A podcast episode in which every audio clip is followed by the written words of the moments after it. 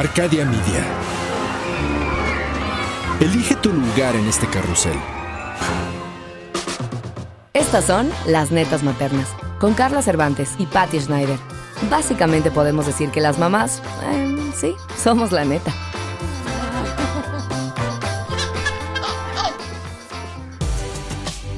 Bienvenidas a Netas Maternas. Ay, es que si bien la cara de Pati tan linda. Estoy feliz. Lo dice muy hermoso. Tengo sonrisa de oreja a oreja. Sí, sí, sí, yo también estoy feliz. Oye, más feliz el tener una conversación que no sea con un niño de seis años, o de dos años. A veces siento que ya, o sea, ya no tengo conversación de adultos. Claro. Esto me ayuda a agilizar mis neuronas. Exacto. Hablar con otro, con otro adulto. Está cañón, ¿verdad? Porque las mamás de verdad que pasamos mucho tiempo hablando con los niños. O en silencio, porque también me acuerdo que esa es la otra parte. Yo me acuerdo cuando tuve a Miranda, que pues fue la primera. Eh, una, una, una amiga me dijo, oye Pati, no olvides hablarle a tu hija.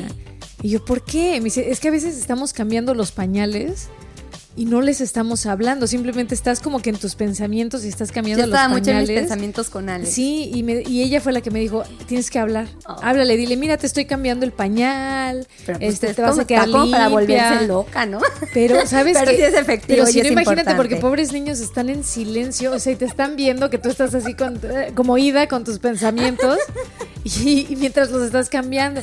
Y me acuerdo que, o sea, desde que me lo dijo, como que me cayó el 20 y dije, claro, le tengo que hablar. Entonces yo para todo le hablaba, ¿no? Para todo era, este, ven, vamos a... Vamos, a, ver el pajarito y mira cómo está el cielo azul. Es lo que te dicen también ellos, así desarrollan su lenguaje y aprenden nuevas palabras. Exacto. Ay, sí. Oye, y bueno, y yo con el pobre de Alex, seis años sin hablar, pues con su delay. Pues que no le hablabas todo el día. ¿Sabes que a veces pienso que que fue su delay porque yo hablaba mucho. No. O sea, y no le daba chance de hablar, ¿crees? No. No. cada niño es diferente. Ya sé. Hoy lo comprendo, ¿eh, Pati? O sea, porque ya que lo estoy viendo interactuar, hablar, expresarse, dije, ya era su tiempo. Claro. O sea, quizás antes no. Es que yo creo que ponemos muchas reglas, ¿no? O sea, ponemos muchas reglas y, esas reglas ponen mucha presión en las mamás porque te dicen, de tal mes a tal mes ya se tiene que dar la vuelta en la cama y de tal mes a tal mes ya le tiene que salir el primer diente. Mira, Miranda se tardó muchísimo en que le salían los dientes y eso para mí era traumante porque el primer diente le salió a los 16 meses. Imagínate, más de un año. Imagínate, se supone que le tienen que salir a los 6 meses y le salió al año y medio. Sí. O sea, un año de retraso. Sí, y me acuerdo que, o sea, yo estaba muy preocupada. Sí. Y le dije al pediatra, oye, es que o sea, ¿qué pasa? ¿Hay algún problema? Porque siempre pensamos, ¿no? Las mamás. Sí, claro. o sea, ¿qué tiene mi hijo mi hija? ¿Hay algo malo? Y él me dijo, mira, Pati, no te preocupes. Si a los 15 años no le han salido, te lo juro, así, qué hermoso, me dijo, si a los 15 años no le han salido, entonces sí nos preocupamos. Me dijo, pero yo no conozco niños sin dientes. Ay, qué hermoso. Sí, y eso me calmó. Yo lo vi eso también conmigo. Yo siempre he sido muchísimo más infantil que el resto de mis compañeras. Okay. Y o sea, yo eso me acabo de dar cuenta. Ay, ahora. Ay, me, hubieras preguntado. Ah. bueno, pues es la verdad. Pero a ver, cuando yo estaba en la universidad y, y, mi amiga Maya yo creo que era igual que yo, entonces como que no me comparaba con otras. Claro. Pero cuando estaba en la universidad yo sí veía la diferencia con mis otras compañeras de mi misma edad, mucho más adelantadas y, oh, queriendo ligar y enseñando aquí la, el escote y, yo decía, qué barbaridad con ella. Pero yo era muy infantil y no encajaba, me costaba trabajo encajar. Y yo he ido madurando y ahora entiendo, y quizás estoy yo en la etapa, bueno, hace unos años, de, de cuando ellas ya estaban. Y a ella yo ya las veo como unas señorotas, ya sabes. o sea, están 10 años adelantadas, que ya no, Alma joven, alma. No, pero yo no te veo como, yo no te veo infantil, o sea, es más como, o sea, como que tu personalidad es muy alegre y es muy... Es que te digo, todos ponemos estereotipos. Estereotipos. Y la onda es que todos somos tan diferentes y entonces tratamos de tratamos de encajar nuestra personalidad en los estereotipos, ¿no? La seria, la infantil, la desmadrosa, la irresponsable. Bueno, esa, sí se puede identificar. Bien rápida. Esa sí es rápida de identificar. No, pero, pero yo veo que tú tienes mucho ángel con los niños. Y por eso es que ahorita que estás haciendo este show de Carlita y Cocos, Y me siento como pez en el agua. Y te ¿eh? queda perfecto porque tú tienes ese ángel. O sea, yo creo que si las maestras, por ejemplo, de primaria o las maestras de kinder no tuvieran esa parte con la que pueden conectar con niños, estaríamos jodidos todos. Y no es que sean infantiles. Es que, están más conectadas con su lado de niño. Y mi esposo también. Y a ver, claro, me tengo que amar y aceptar tal como soy. Tanto tiempo, durante años, y sobre todo después de, ser mamá, me resistí tanto a mi naturaleza, por así decirlo, que estaba yo en conflicto continuo conmigo, de que, a ver, Carla, ya tienes 32 años, a ver, Carla, ya tienes 35, a ver, ya, Carla, madura, a ver, Carla, ya te tienes que empezar a vestir como señora, no como una niña. O sea, como que yo misma me resistía a ser Carla. Exacto. Hasta que empecé con terapias. Desde hace muchos años yo estoy en terapias porque me encanta aprender acerca de mí. Claro. Porque a mí no me gusta echarle la culpa a los demás, aunque lo hago, porque es mi forma de, son mi reflejo, ¿me entiendes? Claro. y es normal, o sea, la, la descarga de...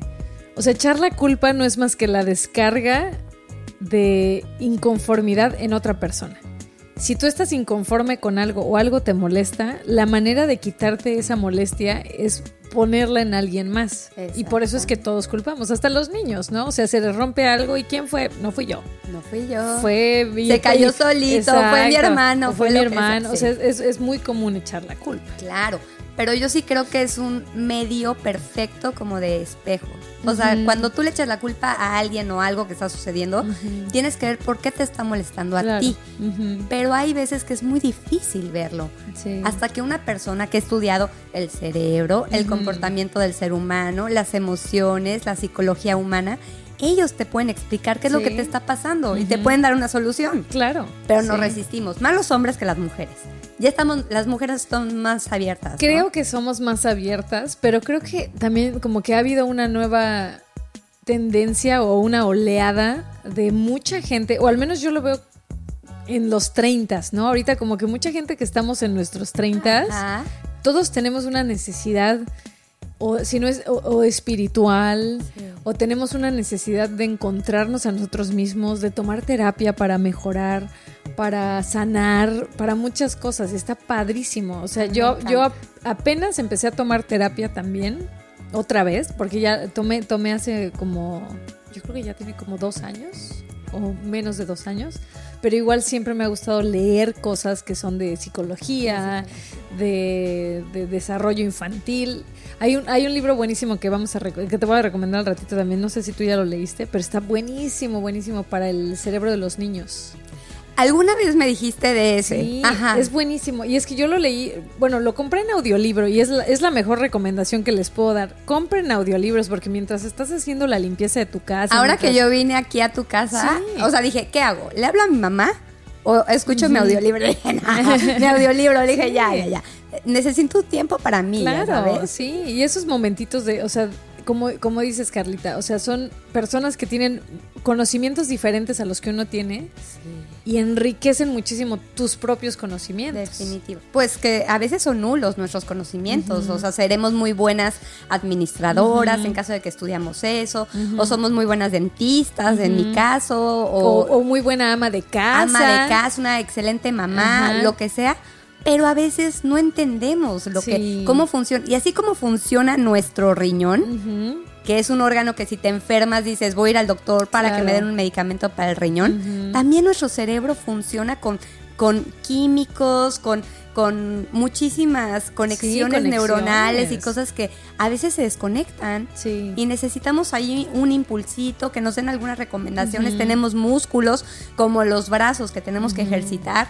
y se nos olvida hacerlo. No, y yo creo que también, aparte de que se nos olvida, de alguna manera las mujeres yo creo que tenemos tenemos muchas responsabilidades, ¿no? Y parte de esas responsabilidades, especialmente cuando eres mamá, es que tienes que ser fuerte. Entonces tienes que ser fuerte. Oye, eh, eh, casi casi como poema, fuerte pero a la vez frágil. Dulce pero a la vez cabrón. Simplemente eres madre. Sí, o sea, como que, o sea, como que no podemos, no te puedes romper, ¿no? O sea, ¿por qué? Porque, porque tienes que estar ahí para tus hijos. Y aparte, si, si nos rompemos, se rompe la familia. sí, entonces es mucha responsabilidad. Y yo creo que, que por eso es que las mujeres necesitamos de verdad tener una terapia y darnos ese tiempo de, decir, a ver, no tengo que ser perfecta. Yo también necesito amor, yo también necesito comprensión, yo también a veces siento que quiero llorar sin saber por qué quiero llorar. ¿No? O sea, y como lo hablábamos antes de que empezáramos a grabar, las mujeres tenemos cambios hormonales también. Entonces. Yo creo que eso nos ayuda mucho a las mujeres. Yo escribí ahí, hice como un escrito acerca de los cambios hormonales y de, sobre todo del periodo menstrual, que es un aviso de las mujeres que tenemos la oportunidad de renovarnos mes con mes porque, ¿qué pasa en el periodo menstrual? Nosotros sacamos todo lo que tenemos dentro y lloramos. Es que me siento muy incomprendida y extraño a mi mamá. Así, de la nada de repente, ¿no? Claro, claro. Y realmente lo que tú tienes es una soledad que necesitas expresar y necesitas acercarte a tu mamá. O sea, no sé, es un aviso lo que nos da. Oh. Los hombres no tienen casi ese aviso. Las mujeres lo tenemos mucho y tenemos esa intuición más abierta, según yo, que los hombres. A veces dicen que los hombres con, con la luna llena se ponen a, chorean con eso, ¿no? Pero nosotros sí tenemos la oportunidad cada mes de darnos cuenta qué es lo que realmente nuestro corazón oh, necesita o en lo que necesita trabajar para renovarnos y para ser mejor. Sí. Y entonces también con el embarazo y también con. Es que con todo. o sea, si lo piensas, o sea, yo lo veo con mis hijas, ¿no? Que están chiquitas y yo veo que, por ejemplo, Miranda, que ya tiene siete años y medio, de repente tiene unos días difíciles y digo, todavía ni menstrua. La verdad, o sea, pero la veo que de repente, o sea, de verdad, y es una cosa que... Pero ¿cómo? ¿Qué hace? ¿Se pone a pues, llorar? No, pues está, está, más sensible y si le dices algo, pues se enoja. O, porque pues así como nosotras que a veces te levantas... Sí, a veces enojada. De mal humor, ¿no? O si no tuviste, si no descansaste. Es que las mamás tenemos de verdad... Yo creo que, yo creo que apenas ahora con este confinamiento mucha gente lo entendió, ¿no? O sea, porque la, la idea de, ay, si estás en tu casa no haces nada, la verdad es que no, la verdad es que haces mucho y haces de más y no descansas lo suficiente. Y mi, esta, mi amiga Silvia Olmedo, que, vino una vez al, show con nosotras, ella me explicó que la salud mental es como un banco. Y todos tenemos nuestro banco, ¿no? Lleno ahí de amor y de salud mental y todo. Y cada vez que, que estás estresado o que tienes muchas cosas que hacer, o los niños, o la escuela, o esto, vas sacando poco a poquito de ese banco. Y le vas sacando y le vas sacando de poco a poquito, poco a poquito, hasta que tu banco se queda vacío. Y es cuando, si llegas a que se quede vacío, entras en depresión. Ok. Porque ya no tienes nada. O sea, ya, se te acabaron tus ánimos, tu energía, todo. Entonces, es muy importante tener algo o alguien con quien, con quien hablar Claro. Pero yo creo que sí es bueno hablar con alguien que no sea un amigo, que no sea un familiar. Digo, está padre hablar con amigos y familiares. Pero es que no les puedes contar todo tal cual. Sí, exacto. no, no hay como una terapeuta que es como el sacerdote, ¿no? Exacto. Que, tiene el voto de la confianza que no va a salir de ahí. Exacto. Sí, sí, sí, sí, O sea. Y estaba, estaba pensando en lo que estás diciendo de que nuestro banco se puede escasear, escasear se dice muy fácilmente cuando eres mamá. Sí. O sea, porque sí te dan mucho los niños, pero te quitan también mucha energía y mucho, muchos pensamientos, mucha preocupación. Entonces tú banco, yo creo que rápidamente se, está, quedando sin fondos. Sin fondos, ¿no? sí, Hay que pedir, por favor, un poco Por eso es que necesitamos tomarnos esos espacios, aunque sean de cinco minutos antes de dormirnos y meditar un ratito, o hacer lo que a ti te gusta hacerlo, hacer aunque sea un poquito. Y de poquito en poquito lo vas incrementando. Sí. Yo empecé con la terapia hace como 12 o 13 años. Okay y he tomado cantidad de terapias. Me enloquece. O sea, he, tomado, he impartido cursos. Bueno, yo no los impartí, o sea, sino yo organicé hasta con caballos, la equinoterapia, ah, ¿te acuerdas? es que me encanta inventar, hacer, tornar. He hecho constelaciones, he hecho. Este, yo nunca he hecho una constelación. Es maravilloso. Están padres. Y lo hice con Javier. ¿Pero qué son? O sea, tú vas a, a una reunión y ahí. bueno, lo que yo tengo entendido es que alguien agarra como un personaje. Ajá, pero ellos te lo asignan. Oh, o sea, tú no lo escoges. No, no, no es como una obra de teatro. Ok, es, como un improv. Es, un improv. ok, ok. Pero es un improv con magia. O sea, es muy impresionante porque salen cosas raras, ah, muy raras. yo fui con Javier. Sí, yo fui con Javier para solucionar cosas entre nosotros, ¿ok? Teníamos como seis años de casados, algo así. Y entonces conocí a esta mujer que nos invitó a la constelación, que ha sido mi terapeuta durante años, o sea, antes de hacer la constelación. Y entonces nos, nos citó en un lugar donde habíamos como ocho parejas más, ¿ok? Y nos presentó poquito, platicamos acerca de lo que queríamos trabajar y entonces nos ponen, ok, el turno de Carla. Carla, ¿con quién quieres trabajar? Ok, con Javier. Y entonces, pero Javier es espectador. Él no, él no ah. forma parte del teatro. y tú, bueno, a ver, el más ah. guapo.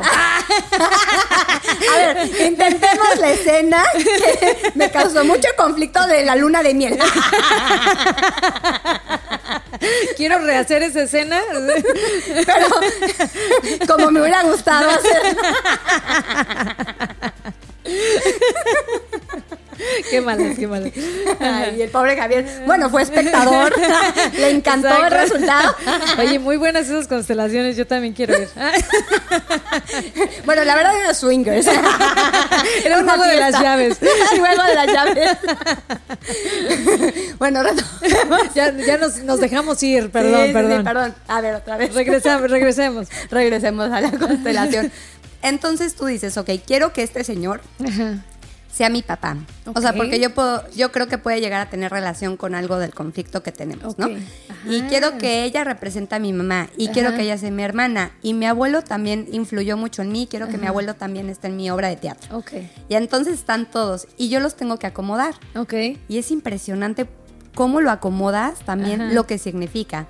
Por ejemplo, yo puse, no sé, a mi papá volteado a ver hacia la pared y dándome la espalda a mí, que yo estaba en medio. Yo me puse hasta atrás, o sea, hasta atrás, como que viendo toda la obra de teatro.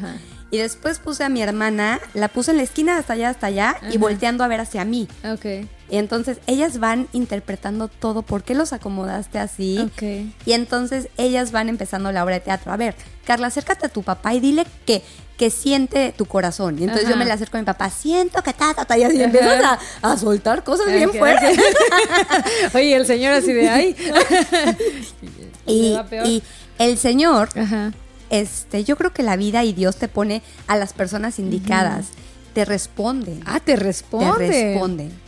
A veces le, o sea, si la terapeuta ve que no da una, así como que le da, como que le dice, a ver, dile a Carla, así, ¿no? Y entonces empieza una dinámica de estar resolviendo, y entonces tú lo puedes mover y ya lo pones cerca de ti, y después, ¿y por qué pusiste a tu hermana hasta allá? No, pues es que siento que me dio la espalda y me juzgaba, y, empiezas tú y ah. empiezas a resolver cosas impresionantes, empiezan los llantos, empiezan ellos a, leer tu lenguaje corporal.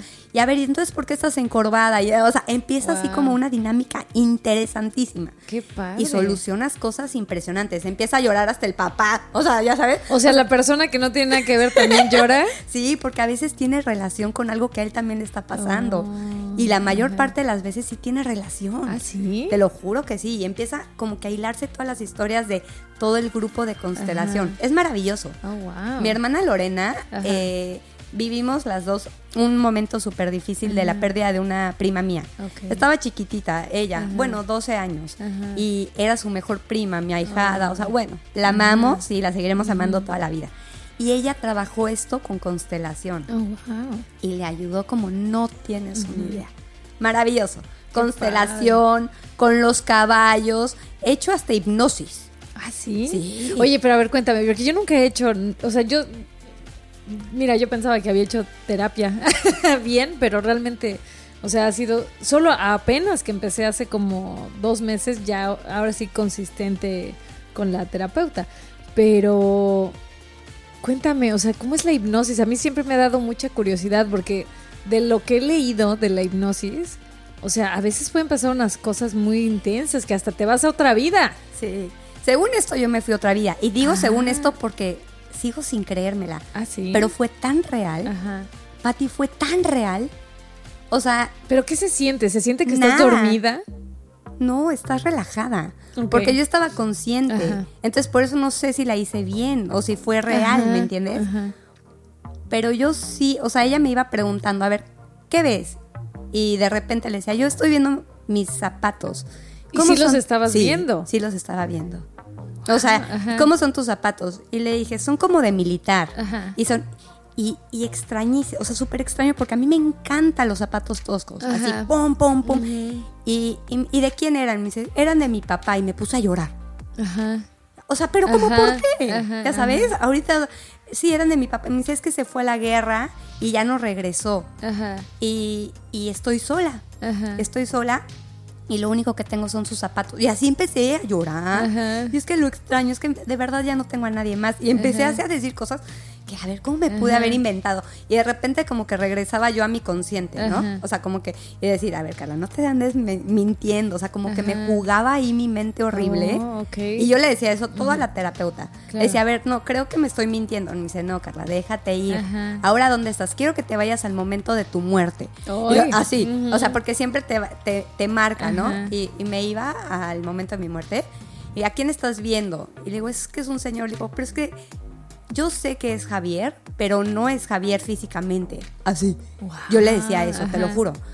Y, dije, y él estuvo conmigo todo el tiempo, todo el tiempo y yo no lo supe y no lo valoré. Y así, cosas, o sea, muy cañonas. Y Javier, todavía no me valoras. Y todavía no me valoras. ¿Cuántas vidas para que me valores? ¿Cuántas vidas necesitas para valorarme? Para valorarme. Qué fuerte. Sí, no sé si fue real, te lo digo. O sea, lo viví tan consciente, pero tan real. pero ¿cómo es que te relajan? O sea, ¿te piden que cierres los ojos? ¿Escuchas música o solo es la voz de Solo es la voz de ella y te recuestas en los típicos de, psicólogo, ya sabes, así relajada. Y te empieza a transportar, pero a preguntarte cosas como tan precisas. Y tú debes estar en una disposición, claro. en una apertura pero cuando ves algo, lo ves como, o sea, como cuando te imaginas. o sea, si como cierras los ojos y dices, piensa en una silla, ¿no? Y entonces ves la silla. Así. Ok, ok. Así. Pero debes de decir lo que tu memoria, o sea, lo, lo que tu mente te dice. Ajá. Debes de estar abierta sin juzgarte, ¿me entiendes? Es muy difícil y no me la creo todavía. No sé si fue real o yo me inventé todo, pero ¿cómo me pude haber inventado tantas cosas? Claro, no, y aparte yo creo que si sentiste, o sea, y el llorar y todo. o sea, como ¿cómo lloré? No soy tan buena actriz como para de repente decir, ya sabes, así ya se me salió la lágrima. O sea, no, ni, ni, estaba actuando. Claro, claro. Y, pero lloraba así. Y con sentimiento. Con sentimiento. Y es que estoy sola y no sé qué. Y después la interpretación fue de que por eso en esta vida yo busco estar con tantas personas. Okay. Y, y ser como una figura pública y todo porque viví tanto abandono y tanta soledad que ahora lo que quiero es estar con personas. Wow. Eh, muy interesante. Sabes que a mí me hizo una carta astral una de mis amigas que se llama Yemira y la adoro. De hecho, le mando saludos. Saludos, te quiero, Yemira. Te quiero, te quiero. Este, y en la carta astral que me hizo, como que también salieron algunas cosas, porque ya digo, lo hizo a profundidad, ¿no? No es como, como cuando te metes a, internet y, pones carta astral, ¿no? Y tu fecha de nacimiento. Exacto. O sea, ella lo hizo bien y a profundidad y nos tardamos, de hecho, una hora, lo hicimos durante dos días, nos tardamos como una hora, hora y media por día para ir sobre la carta astral y analizar toda la personalidad y todo el rollo. Pero ella también, ella me mencionó cosas de, vidas pasadas que se pueden ver también en la carta astral. Y por ejemplo, ella me decía que en mi carta astral se veía que yo había tenido como, o sea, como que no me habían dejado hablar, como que me reprimían la voz y la voz y la voz. Y por eso es que yo en esta vida tengo tanta necesidad de hablar. Y mira lo que estamos haciendo. Sí, sí, sí. Y somos tan felices haciendo. Sí, o sea, y nos encanta eso, o sea, nos encanta hablar, comunicar pero porque yo traigo en una vida pasada, o sea, en esta vida es la que ya me tocaba hablar, porque me silenciaron. Pues habla. Sí, por eso hablo. Pues suéltalo, Pati, no controles, suéltalo. sí, pero siempre me ha dado curiosidad hacer eso, como de hipnosis y la vida pues, pasada. Mira, a ver, a ver, no creo que nos haga ningún mal sino todo lo contrario, cosas que aprender. Y si lo hacemos con la intención de ser mejores, la intención es lo más importante. O sea, si vas ahí a solamente a, soltar cosas malas de esto y sin querer mejorar, o sea, ni lo hagas. Claro. Pero si vas con la intención de mejorar, de ver, descubrir cosas de ti, de, del por qué y todo, ahora, es un arma de dos filos. Ok porque yo me he ido al extremo de cuestionarme todo el día todo. O sea, de que, a ver, estoy moviendo este lápiz, ¿qué me quiso decir eso el mundo? O sea, ay, no, no, no. Y vivir así no es vivir. No, no, no, tampoco. No es vivir. Entonces, vivir el presente, disfrutar el presente, saber un poco y entender de tu pasado. Eso sí está muy bien. Si vives en tu pasado, me explicó muy bien un doctor que es la depresión. O sea, cuando una persona se refugia y vive totalmente en el pasado, es la depresión. Quien se, se vive en el futuro es la ansiedad. Es la ansiedad. Claro, y es ahí donde la cabeza o eres depresivo o eres ansioso, mm. ansiolítico o depresivo. Y la persona que vive en el presente es quien está equilibrado y el que intenta disfrutar el día a día y el ser mejor, sí ver el futuro y sí ver el pasado con agradecimiento y con expectativa claro. para ser mejor, ¿no? Ajá pero sin dejar de estar con los pies en la tierra en el presente y, disfrutar el momento. Y por eso es que los niños disfrutan tanto el presente y por eso es que los niños cuando les dices ya es hora de dormir no se quieren ir a dormir o no quieren dejar de hacer algo porque esto es lo único que hay. O sea, ellos no se pueden imaginar, ay, bueno, mañana juego otra vez. No, para ellos no hay futuro, es, hoy. Alex me dice a veces, mamá, es que tengo energía y tengo pila para estar despierto toda la noche. Y yo, ya me quiero dormir. Pero tienes razón, hay que ser como niños. Tenemos tanto que aprender de ellos. Tanto que aprender. Pero es que dejamos de ser, o sea, dejamos de ser niños porque precisamente tenemos todos estos estereotipos también de, no, ya tienes que ser maduro, tienes que ser no sé qué, cuando realmente la madurez solo es como, ya me lo explicaba la terapeuta, o sea, ser una persona madura es simplemente comportarte de acuerdo a la edad en la que estás, pero es comportamiento. Eso es lo que realmente es, el significado de madurez. Y nosotros nos tomamos la madurez como si fuera la mejor cualidad. Pero realmente únicamente significa comportarte de acuerdo al resto de las personas en ese grupo de edad.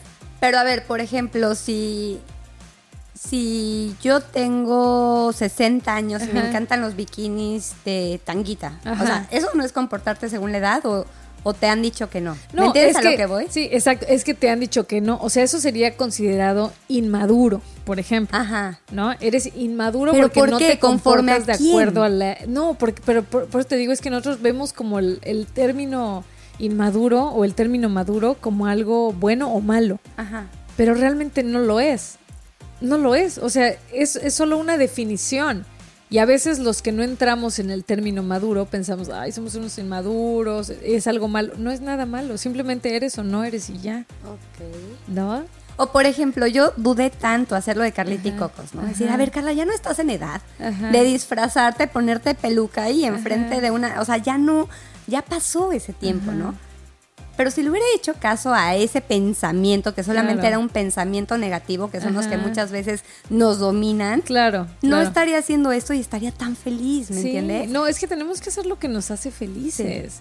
Lo que yo creo que no podemos hacer es a lo mejor, no sé, comportarnos como nuestros hijos, ¿no? O sea, si, no es, o sea, no podemos hacer un berrinche como el que hace un niño de tres años. Claro. ¿Por qué? Porque ya tenemos más herramientas ante la vida. Exactamente, ya tenemos una conciencia y un autocontrol. Sí, sí, sí, pero yo creo que ese autocontrol y esas herramientas no tienen que ver con la madurez o con la inmadurez, porque hay, hay muchas personas, por ejemplo, los, los, los que tienen empresas, como, o sea, Amazon, como Google, como Facebook, como todas estas grandes compañías, se necesita de una persona inmadura para crearlo. Ay, como mi esposo. Pues sí, pero fíjate, o sea, es que la inmadurez es lo que te, lo, te digo, lo que se considera inmadurez y eso, esa parte aniñada de poder ser creativo. Creativo. Porque cuando ya te consideras una persona muy madura, entonces fíjate, o sea, piensa, piénsalo, ¿y qué es maduro? Ah, no, pues ya alguien que es serio, alguien que es muy responsable, pero correcto. correcto, pero todo va dentro de la seriedad. Cuando eres inmaduro es cuando te permites ser creativo. Ah, mi esposo, por ejemplo, también es muy inmaduro. ¿Por qué? Porque él es comediante. Entonces él, él puede hacer caras y puede hacer cosas. O sea, y eso es considerado. ajá, pero se le permite, se le, se le justifica porque es su carrera, ¿no? Exacto, porque es su carrera. Pero imagínate, si no tuviéramos esa parte creativa e inmadura en muchas personas no habría comediantes, no habría animadores como tu esposo que también, o sea, que él dibuja y que él hace, o sea, no habría, no habría adultos haciendo esto. No, yo a mí sí me gusta ser inmadura. o sea, inmadura me refiero alegre, creativa y, fiestera. Y, o sea, yo, yo quiero seguir con esa alma de joven porque eso es lo que me va a hacer permanecer joven y feliz. Claro. Porque eso a mí me da muchísima es que la juventud, felicidad. La juventud está, yo creo que en el alma. O sea, lo demás, pues sí, obviamente, el cuerpo se tiene que envejecer. Sí, definitivamente. Y, se envejece. O sea, y, tengo que tomar terapia para eso. Oye, yo he tomado alguna, algunas sesiones, ¿eh? ¿Para acerca de no, acerca de la aceptación del envejecimiento. Ay, pero ¿cómo crees, Carlitos? ¿Estás todavía tan joven, tan guapa, estamos, tan todo? Estamos tan jóvenes, pero yo sí noto cosas y sé que voy para algún lugar y lo tengo que aceptar. Y entonces estoy trabajando desde ahorita como la aceptación de la edad, la aceptación de todo. O sea, voy tocando diferentes temas en las terapias.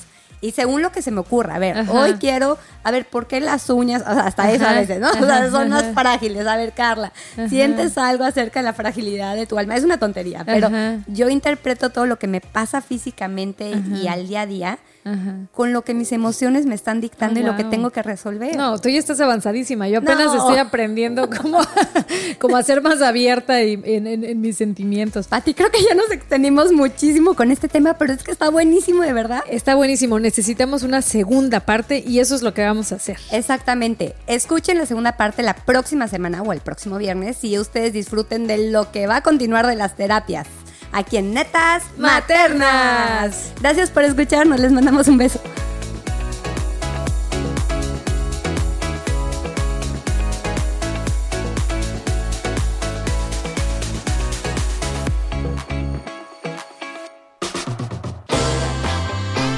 Hasta aquí, las netas del día de hoy. Te esperamos a netear en nuestro próximo podcast.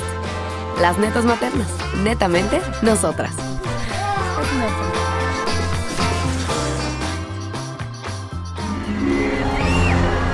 Arcadia Media.